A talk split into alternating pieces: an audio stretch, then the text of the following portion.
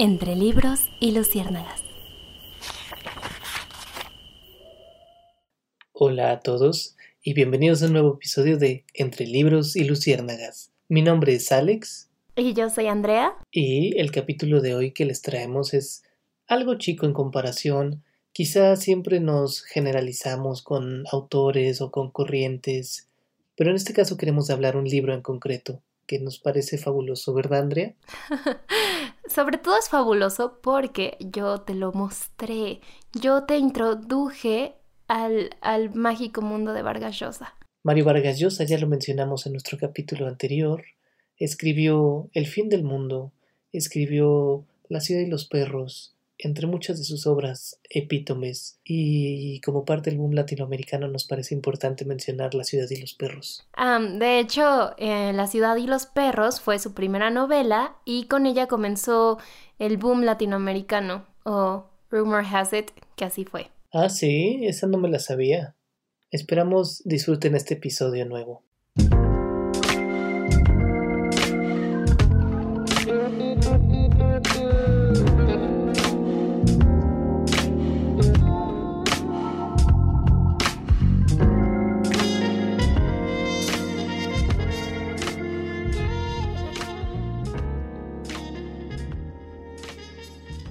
Andrea, tú tienes una historia que contarnos, ¿no? Respecto a una librería. Ah, sí, sí, sí, sí. Es que, este, para entrar un poco en contexto, Alex y yo empezamos, o sea, antes de grabar el episodio, empezamos a platicar un poco de la vida, le cuento los sueños locos que tengo, él me pide que no hable de esos sueños locos en los podcasts para no humillarlo públicamente, Pero... Eh, es por tu propia seguridad. Yo no sé qué clase de drogas consumes. no, no, no. Tú sabes más de eso que yo. Pero, anyways, le decía a Alex que hoy salí de mi confinamiento. I know, muchos podrán decir que está mal o no. Pero tenía que ir en... Cuestionable. Sí. Tenía que ir en busca de un regalo. Y fui súper temprano, ¿no? Porque en mi cabeza fue como de, bueno, creo que no va a haber tanta gente si voy temprano. Y sí, en efecto, pues casi no había gente. Este, el caso es que, bueno, de por sí casi no hay gente en las librerías. Es chistoso. El caso es que me topé con las obras completas de Stephen King a mil pesos mexicanos. Para mí eso es como súper, súper barato, considerando que si compras It nada más solo, te cuesta como 500 pesos. Y este venía como con 8 libros, entonces fue así como de... ¡Ah! Y yo estaba como, mamá, lo tengo que comprar. En primer lugar, ni siquiera sé por qué le pedí permiso, porque el dinero es mío. Pero ella como, no, tienes que ahorrar. Y yo, no. Entonces le contaba a Alex y él me decía como, dude, los hubieras comprado. Y, bueno, ya puedes empezar a decir tus opiniones al respecto. Bueno, pues nada, este... Primero que nada, creo que nos desviamos un poco de tema, pero ¿has leído Stephen King? ¿Tienes libros de Stephen King? No, y por eso los quiero, porque aparte ya empezó el otoño. Entonces, imagínate leyendo no sé, Carrie con un pumpkin spice latte, mirando las hojas otoñales desde tu ventana, sintiendo el terror por tus venas. Lo que quería decir es que, como saben y si alguna vez han tenido trivias sobre Andrea, si alguna vez les ponemos preguntas en Instagram sobre quién es Andrea y cuáles son sus gustos particulares, lo primero y más importante su café favorito en Starbucks es el Pumpkin Spice Latte. Sí. Por eso me gusta el otoño. Y solo está disponible en temporada otoñal, exacto. Exacto. y lo segundo es que Stephen King, la verdad es que es un autor que me atrae mucho, mucho, mucho, muchísimo. Todos sus escritos, toda su imaginación, todo lo que se ha llevado al cine y ha sido fallido, horrible, y lo digo porque It es de las más aceptadas, pero se han llevado muchos de sus escritos de terror al cine y no los vimos, son absolutamente horrendos y las pasan en canales de televisión ocultos y yo los he visto, no sé por qué. O sea... Sí, no les, no les hacen justicia. No, no se puede llevar a al, al medio audiovisual, por decirlo de alguna manera. Sí, totalmente de acuerdo. Dicho lo cual, yo les tengo otra anécdota, les eh, contrapongo otra anécdota, que es, a veces los libros de culto se vuelven un objeto en sí mismo, ¿sabes? O sea, es tan bonito tener un libro de edición especial de Stephen King, pero ya lo leíste, no, ¿cómo voy a leer esa edición especial? Entonces, ¿es un libro o es una decoración, Andrea? Mm, o sea, ¿me estás preguntando si prefiero los libros de edición especial o los de segunda mano? No, no, no, más bien te estoy preguntando que si hubieras comprado los libros de Stephen King, ¿los hubieras leído o los tendrías por si se te antoja leerlos? Ah, no, yo si compro un libro es para leerlo. o sea, admito que tengo un problema. Ah. espera, espera, espera. A ver, sí, te voy a detener ahí. Espera, no, espera, no, te voy a detener ahí. Todos los lectores tenemos el mismo problema. Tenemos una cola de lectura de libros de Sí. 5, Sí. 10, 15. Y entonces, ¿a quién engañas? Si compras uno Stephen King, quizás sí lo lees, pero si compras 8 vas a leer dos y los otros los vas a tener ahí guardados. Para cuando vuelva a ser otoño. Anyways, no. Iba a decir que admito que tengo un problema.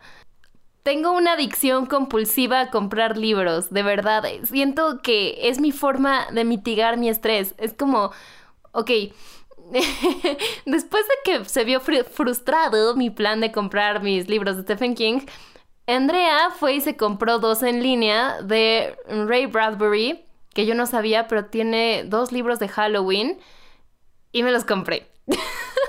Entonces, Mm, yo quiero leer Crónicas Marcianas de Ray Bradbury. Estoy muy interesado en eso. sí, se ve muy cool. Pero para los que quieran saber, voy a buscar los títulos. Es, uno es la ciudad de, del Halloween, si no recuerdo mal. A ver, espera, es que me van a llegar por paquetería. Qué felicidad. Ok. Eh, Con todo y todo, leer libros en Halloween creo que es una temática interesante. ¿eh? sí, Después de septiembre. se llama The October Country y El árbol de las brujas de Ray Bradbury. Anótenlos, chicos. No sé, pero a mí sí se me antojan un montón para comenzar a entrar en vibras halloweenescas, porque no son de terror, terror, son más como, pues, esta vibra otoñal, como cute, ¿sabes? Y después vendría Stephen King. Si Andrea de verdad los termina de leer, lo cual lo ponemos ahí en un pin, yo creo que nos lo podría contar muy bien en otro episodio. Pero bueno, a lo que voy. Tener un libro como objeto de culto está muy padre y sí, lamentablemente nosotros somos adictos todos, todos, todos pecamos de comprar libros cuando no hemos terminado los que ya tenemos. Es parte de la sociedad en la que vivimos, donde comprar se siente bien y así. Pero les propongo esto. Primero, los libros que compren, compártanlos. Nos gusta tenerlos guardados, está padre, funcionan de una decoración increíble y cuando los necesitas releer, ahí los tienes a la mano, pero en realidad solo están acumulando polvo. Son un, eh, son un receptáculo de emociones, de sentimientos, de sensaciones, imaginación. Y no poder compartirlas con los demás me parece como un pecado, ¿no? Que se, queden ahí a morir de viejos. Y luego, ¿qué pasa cuando mueres? Se los pasan al primo y ya.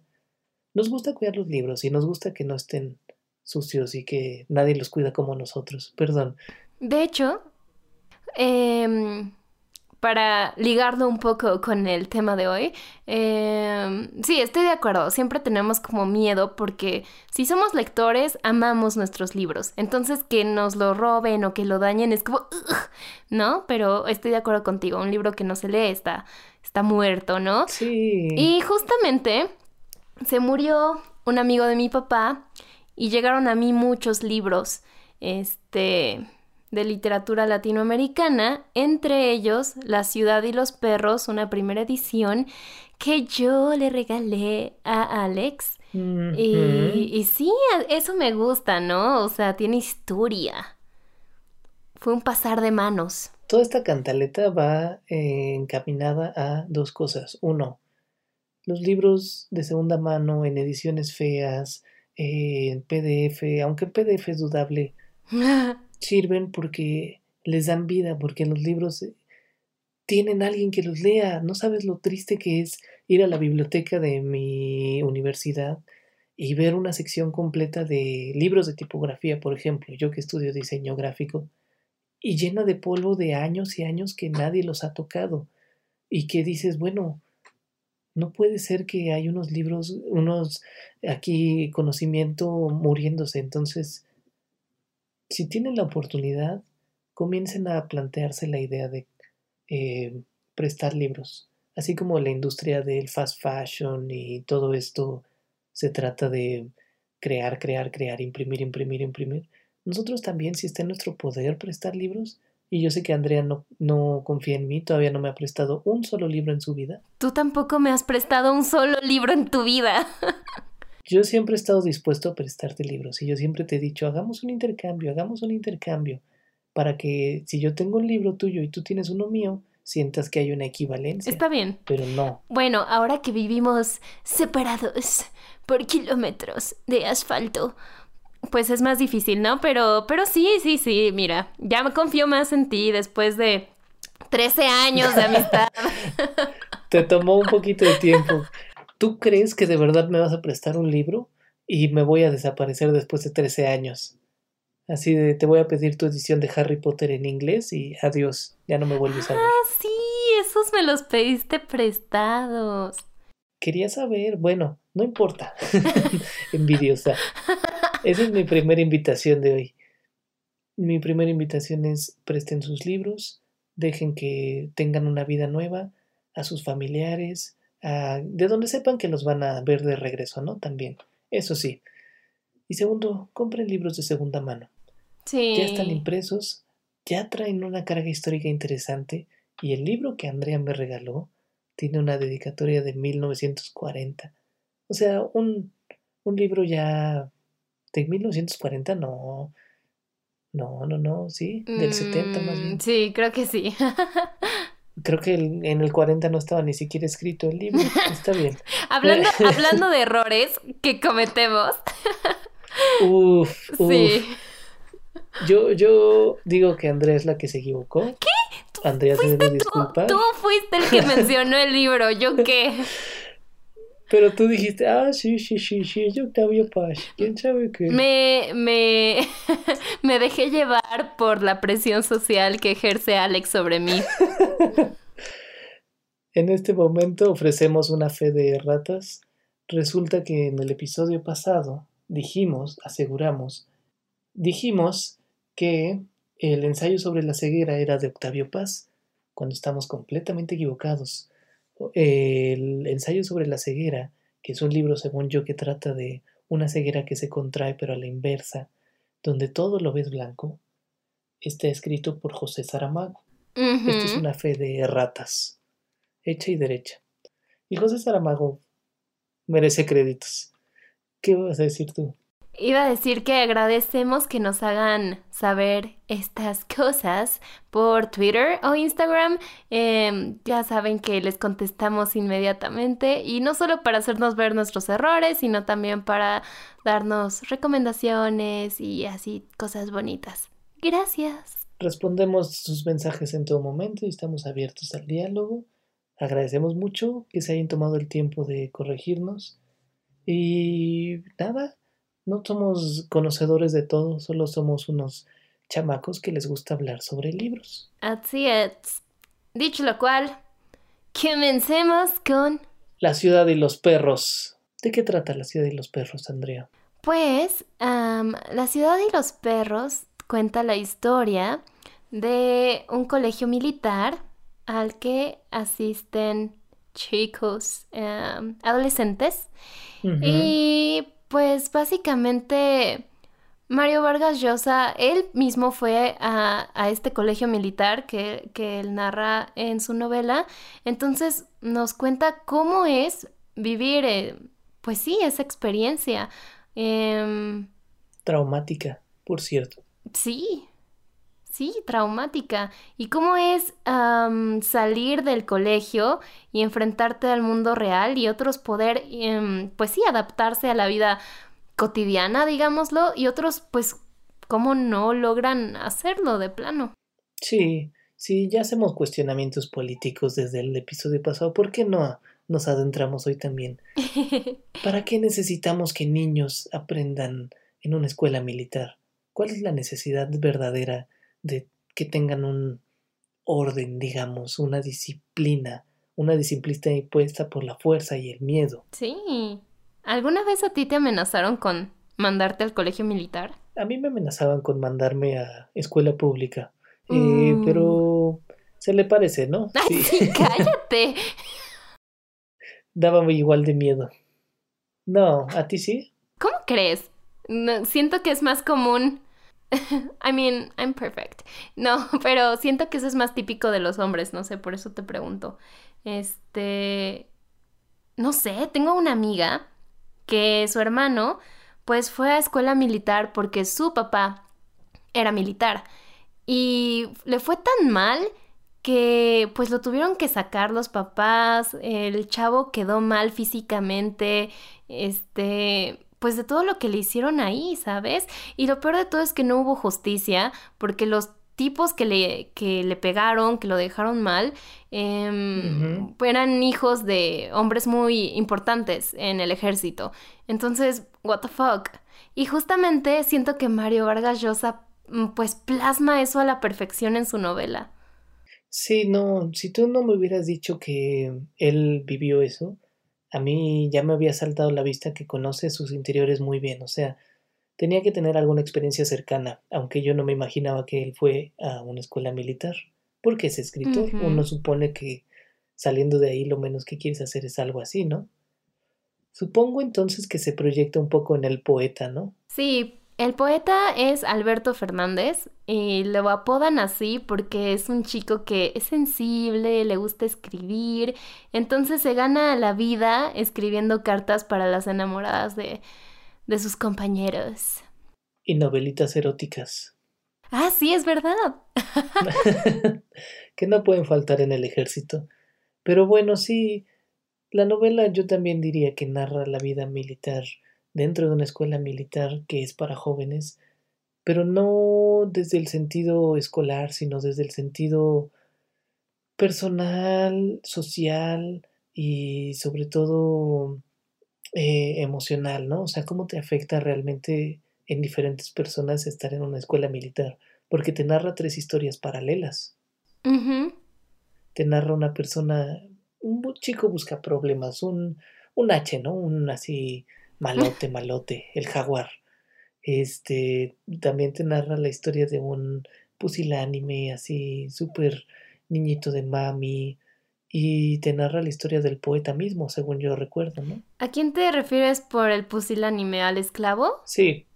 Sí, y lo más interesante es que estos tres personajes están ligados, y ni siquiera lo saben, por el amor, por una chica que se llama Teresa.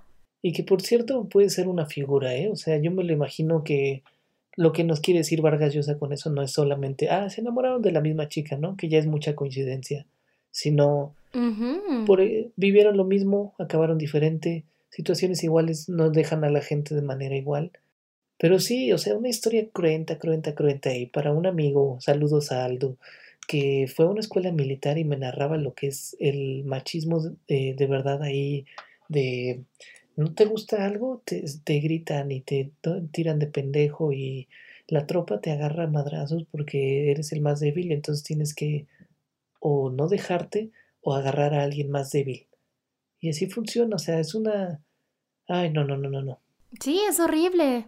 Una táctica de manipulación. Y justamente en la novela de Vargas Llosa te hablan de El Círculo, que es el grupo como poderoso, digamos, dentro de los cadetes, ¿no? Si estás en el círculo nadie te toca, ¿no? Eh, pero justo sí existe esta... el ridiculizar al más débil, la novatada que tienen que hacerles, em, robarse, no sé, los cordones de las botas, el uniforme y contrabandear con eso. Narra como les meten en la idea esta cosa, les meten en la cabeza la idea de que ya son hombres y de que ya asumen eh, las cosas que creen que son de hombres. Fumar, beber, eh, acostarse con prostitutas, consumir pornografía, etcétera, etcétera, etcétera, ¿no? Arreglarlo todo a golpes. Y sí, definitivamente te narra un micromundo de lo que es en realidad la milicia, una oligarquía, y quien tenga mejores contactos, pues es quien va a salir ileso de muchas situaciones. No sé, en sí es una novela cruenta, es una novela que me encantó, que le agradezco infinitamente a Andrea por regalármela, la guardo en mi corazoncito siempre. La mm. portada está increíble y yo diría que me marcó. ¿Ah, sí? ¿Por qué? Pues no me cambió la vida, no es la palabra que utilicé, me marcó simplemente porque marcó un momento de mi vida en el cual cambió mi forma de leer literatura. La forma en que describe Mari Vargas Llosa las cosas no es directa, como, como todo, ¿no? Me lo describió una amiga eh, que te lo narra como a través de una ventana, como que no estás viéndolo completamente, como que el narrador no es omnisciente, sino que él está presenciando lo mismo que tú y no sabe bien qué show, ¿no? Y no te dice realmente, ah, pues tal persona mató a alguien o así, ¿no? Sino sonó el disparo, eh, alguien estaba apuntándole al esclavo y nadie supo qué pasó. Todos se pusieron a llorar y a gritar. ¿No? O sea, no te da la verdad peladita y a la boca. Ay, eso me encanta. Sí, me empecé a disfrutar esa literatura, pero de buenas a primeras, si te soy honesto, lo odiaba. Hasta que no me dijeron eso, yo decía, puta, no sé qué está pasando. No, ¿por qué? Estoy muy confundido. Si lo mataron o no lo mataron. Ay, Alex, eres el típico lector que le gusta que le den todo en la boquita. Así estoy acostumbrado, Andrea. Así es como nos acostumbran todo, ¿no? Todo es tal cual es. Bueno, sí. En la escuela, memorízate esto. No sé qué. Eh, haz esto. No, no seas creativo bla, bla, bla. Luego llegas a la universidad y ahora resulta que eres poco creativo, que solo te sabes aprender las cosas de memoria. Sí, sí, sí. Necesitamos ser creativos después de que nos mataron la creatividad. ¡Qué hipocresía! Que por cierto, has visto todos los atropellos, o sea, quizá me salgo un poco de tema, pero a pesar de que no nos compete más que hablar de libros, el video de la maestra gritando a sus alumnos por Zoom. Ah, sí, lo, escuché hoy en la radio. No, no, no, qué locura, autoritarismo, eh, qué power trip tan grande de sentirse así de, no, en mi clase se hace lo que yo diga y, o sea, señora, son niños, o bueno, creo que son universitarios, pero de igual manera, ¿usted quién es, no? Sí, no sé, siento que la gente, obviamente no todos, pero la mayoría a la menor pues sí, no sé, sensación de que tienen el control sobre alguien, se aprovechan de eso, de esa posición alumno-maestro y, y pues sí, les encanta someter a la gente. A las personas, no, no, no, qué locura, qué power trip tan grande, que eso me lleva a lo que quiero decir que está relacionado con nuestro tema de hoy. Yo no hice mi servicio militar, como ya he mencionado antes. Y cuando medio intenté hacer el trámite que dije, eh, pues vamos a ver de qué trata este show. En ese momento justo le tocó a mi primo ir a su primer día, ¿no? Creo que le tocó en la Marina, pero no estoy completamente seguro. El punto es que es un trabajo de ir este cada semana a las 6 de la mañana, no sé, hasta San Juan de la chingada, a marchar y hacer ejercicios y no sé qué chingaderas desagradable, ¿no? Pero entró a su primer día, lo empezaron a pendejear, entró con su playerita, así un, un eh, no sé, un mayor, un, alguien que tenía el poder ahí, pues, ¿no? Y, cámara, que ya llegaste tarde, pinche pendejo, que quién sabe qué eres, Joto, quién sabe qué, ¿no? La chingada. Y mi primo, con la mayor tranquilidad, se dio la vuelta y lo mandó al carajo. Y tampoco hizo su servicio militar. Entonces yo no, yo, yo no voy a aceptar que nadie me venga gritonear y a pendejear y a hacerme sentir menos, ¿no? O sea, qué chingados. Por una patria que no ha hecho nada por mí. Ni siquiera una mínima beca he recibido. Damn. Sí, no, y yo creo que está súper bien. O sea, yo no sé en qué momento. O bueno, sí. Me imagino. Pero, ¿por qué permitimos que nos maltraten, ¿no? O sea, no sé. Sí, es, es una psicología. Ya si habláramos más a fondo, eh, hay un análisis de la psicología de lo que es el militar, sobre todo para en Estados Unidos, donde lo que se observa después de que hacen su servicio activo es PTSD, ¿no? Estrés postraumático. Claro. Y porque son así de... Porque todos o la mayoría tienen como síntoma el ser violentos con sus esposas, ¿no? O tener relaciones homosexuales a escondidas, cosas así. Y es simplemente causa de todo el trauma que vives desde que te empiezan a entrenar y que te dices que eres un inútil bueno para nada y lo único que quieres es demostrar que no eres un inútil y que tampoco eres el que menos puede y hacer que te compitas con los demás, o sea, todo es deliberado, no creas que las autoridades no están al tanto de que cosas como lo que sucede en la ciudad y los perros suceden todos los días.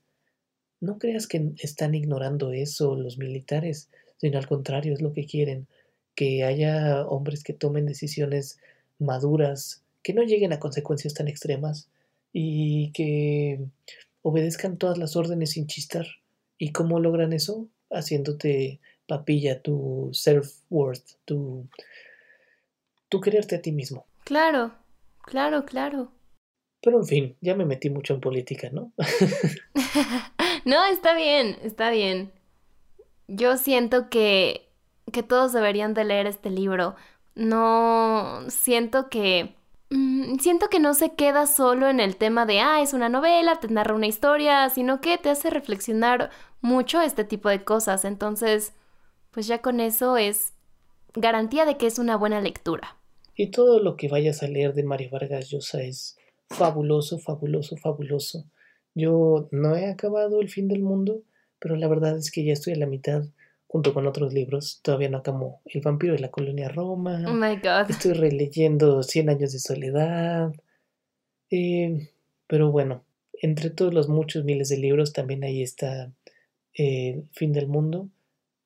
Y es buenísimo, buenísimo, buenísimo. Una historia soberbia de un mundo como apocalíptico, pero que en realidad es el presente, ¿no? O sea, en realidad nosotros vivimos una época de plenitud en la ciudad, pero lo que te narra el fin del mundo, y es un poco más anterior, es como realmente se siente vivir en pueblos alejados de la mano de Dios, ¿no?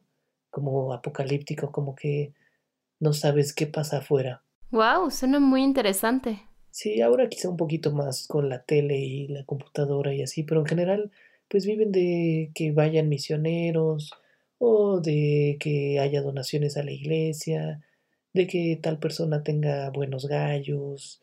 Es un microuniverso y de alguna manera apocalíptico parece ser. Mm. ¿De qué año es el libro?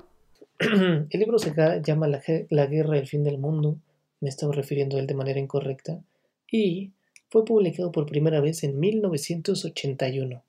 Es un premio Nobel de Literatura y es una es la sexta novela del escritor Mario Vargas Llosa. Peruano, una de sus grandes creaciones según Wikipedia. Bueno, a mí me gustaría platicar un poco de cómo eran las relaciones personales de los personajes principales.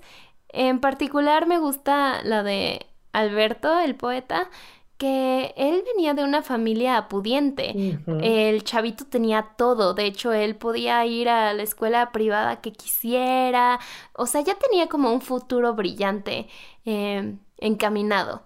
Entonces, al momento en que se enfrenta a la vida del ejército y la compara, o sea, cuando regresa, em, cuando está de permiso a, a su casa, es como un shock grande y hasta sus amigos de escuelas anteriores lo, lo notan, ¿no? Ven, ven el cambio en él. Ya no es como, pues no sé, el niño bien que va en su auto y tal, que tiene mucho dinero, pues como que ya es diferente hasta por el simple hecho de llevar casquete corto, ¿no? Le, le mataron la juventud, diría yo, sí. Sí, lo hicieron un señor. Hecho y derecho, digamos. Sí, la vida familiar en eh, la ciudad de los perros es algo muy hablado.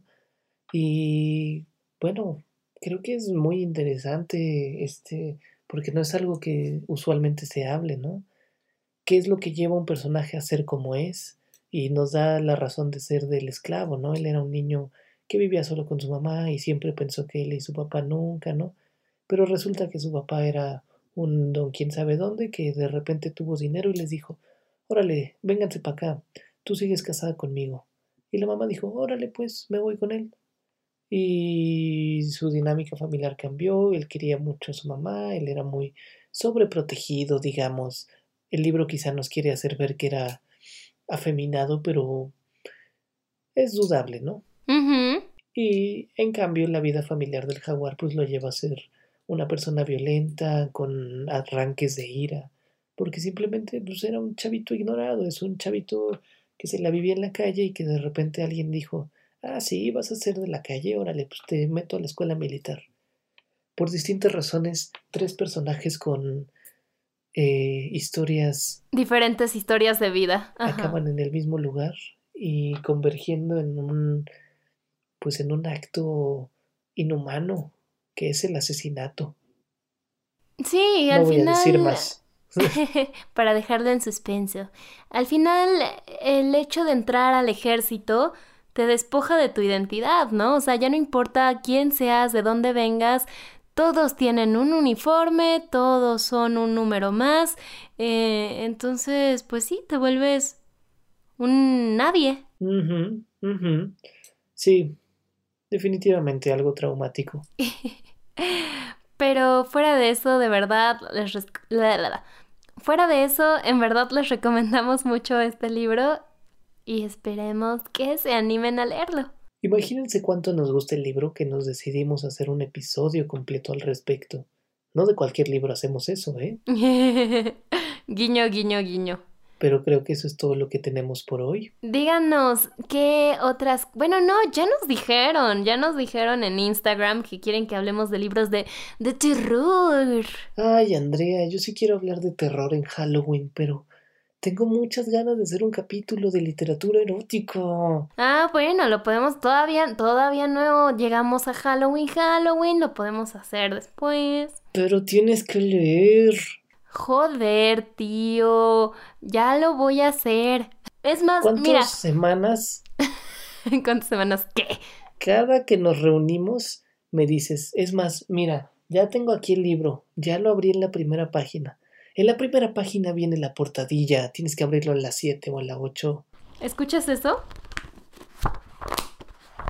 Ese libro me está hablando. Mira, es más, tengo, porque para que la audiencia sepa, este libro eh, lo robé de la biblioteca de mi papá y se nota que él no lo terminó de leer porque mi papá tiende a doblar las páginas de los libros como hasta la mitad, ¿entienden? O sea, como agarra la esquina y ¡pum! hasta donde dé más, ¿ya saben? Entonces está doblada ahí en el capítulo como 3. Pero, anyways, Anyways, anyways, anyways. Pero sí, aceptamos sus sugerencias. Solo es un gusto personal hablar de literatura erótica, pero nos han dicho que hablemos de escritores mexicanos, lo cual ya hicimos, escritoras femeninas. Eh, nos pidieron, según yo recuerdo, Halloween. Terror. Eh, nos pidieron superación personal, sí, también terror. este, nos pidieron hablar sobre All the Bright Places. All the Bright Places. Ah, sí, tienes toda la razón. Tomamos sus sugerencias en cuenta. Muchísimas gracias y de verdad nuestros mensajes están abiertos. Ya saben, en Instagram estamos como arroba entre libros y luciérnagas. Y en Twitter como arroba y luciérnagas. ¿Algo más que quieras comentar? ¿Cómo nos vamos a despedir de manera estúpida esta vez? Mm. um, um, um, Déjame pensar. es que, ¿sabes qué? Andrea San, sayonara. ah, sí, sí, sí. Antes de terminar, eh, antes de terminar, vamos a saber que, que, que, vieron, que escucharon este capítulo hasta el final. Sí, en nuestra foto, donde subamos cómo nos vemos con cara de anime, nos comentan con. A ver, ¿con qué? Con un emoji chistoso. ¿Qué, qué sugieres, Alex? Mm, pues algo japonés. Un gato. Sí, sí, un gatito me gusta. Un gatito. Sabremos que escucharon nuestro capítulo hasta el final. Sí, en nuestra foto de cómo nos veríamos siendo caricaturas japonesas, nos comentan con un gatito. Hi. ¡Hi! Ah, ¿qué, qué más? Es que yo sabía decir algunas estupideces. Um, Doko Neska. Um, Diego-san. No hagas esa voz, Arigato gozaimasu. No. Ay, Konnichiwa. arigato. Eh, sayonara. Gumenasai. Sayonara. Gomen nasai. Gumenasai por escuchar esto.